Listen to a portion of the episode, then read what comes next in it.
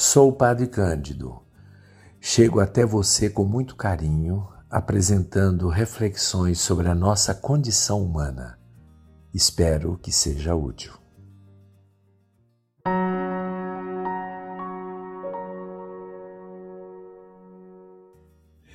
Se existe algo que a filosofia se dedicou tanto para compreender, é o que nós chamamos de linguagem.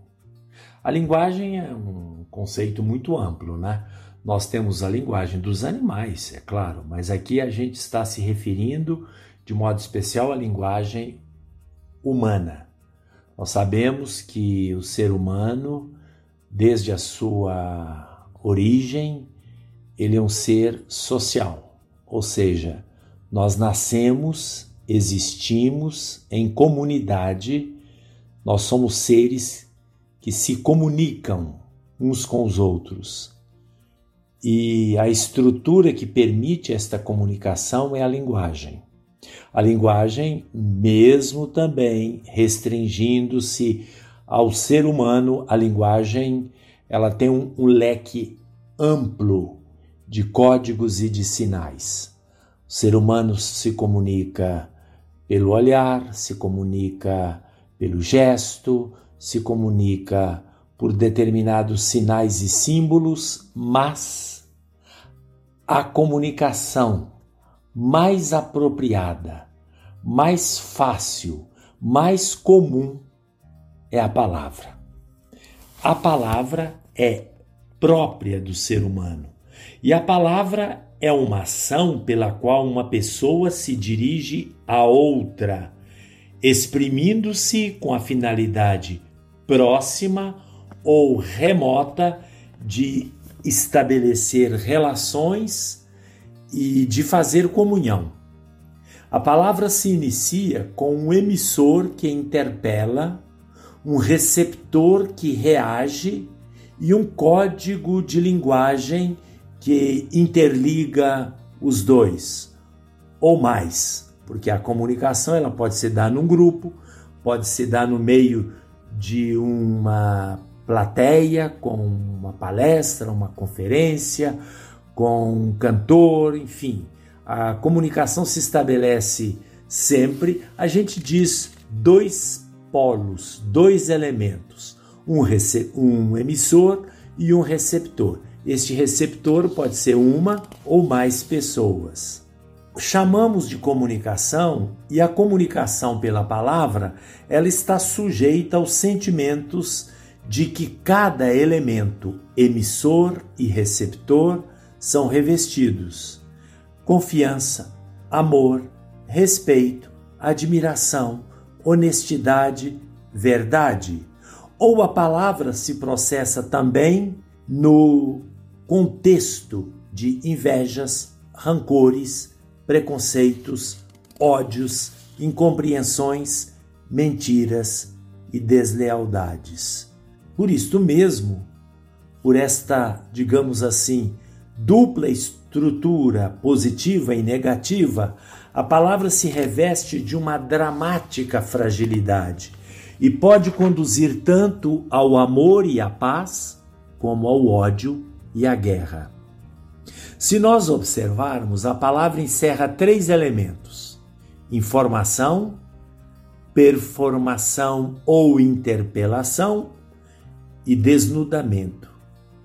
A informação toda palavra, quando nós dirigimos a alguém, como eu estou fazendo agora, ela tem um conteúdo, traz uma informação, formula um pensamento, profere um julgamento, um juízo ou conta uma história, narra um fato. A palavra também ela tem uh, um elemento de performação ou interpelação. Porque toda palavra é dirigida a um tu, a, uma, a um outro, a uma outra pessoa. E, portanto, esta palavra ela é interpelativa, é uma provocação e exige uma performação, ou seja, uma resposta, uma atitude, uma ação. E o terceiro elemento da palavra é muito interessante. A palavra é manifestação da pessoa, de sua atitude interior, de suas disposições. Este é o aspecto mais difícil da palavra. No fundo, cada palavra que a gente dirige ao outro, esta palavra no fundo tem uma revelação de si mesmo, a revelação da própria interioridade. Por isso causa vergonha, causa medo. É o que nós chamamos de timidez quando as pessoas não conseguem se expressar, exatamente porque no fundo está se revelando. Fatores comprovatórios destes sentimentos são, eu acabei de dizer, timidez, orgulho, o fechamento em si mesmo. Muitos consideram a palavra dada e recebida como manifestação de fraqueza, de rendição ao outro. Isto vale especialmente para autoridades, pessoas mais intelectualizadas e talvez arrogantes. São muralhas atrás das quais se escondem, no fundo, uma fraqueza. São gigantes com pés de barro. Você veja, por exemplo, uma pessoa que se considera muito importante, aí você se dirige a palavra a ela, ela olha para você e vai embora, não fala nada. É o pior tipo, pior resposta, a resposta da indiferença. Mas não fique preocupado. Porque a, a pessoa que respondeu desta forma, ela tem pé de barro. É porque ela tem algo a esconder. Por isso ela coloca uma muralha, uma muralha para se defender e, portanto, não quer falar. Agora, outros também têm timidez. Há algumas pessoas que têm medo de falar em público. Ao contrário, há outras pessoas que têm medo de falar individualmente, têm medo de abordar uma pessoa e iniciar um diálogo. É também uma forma. Agora, também depende muito da cultura, né?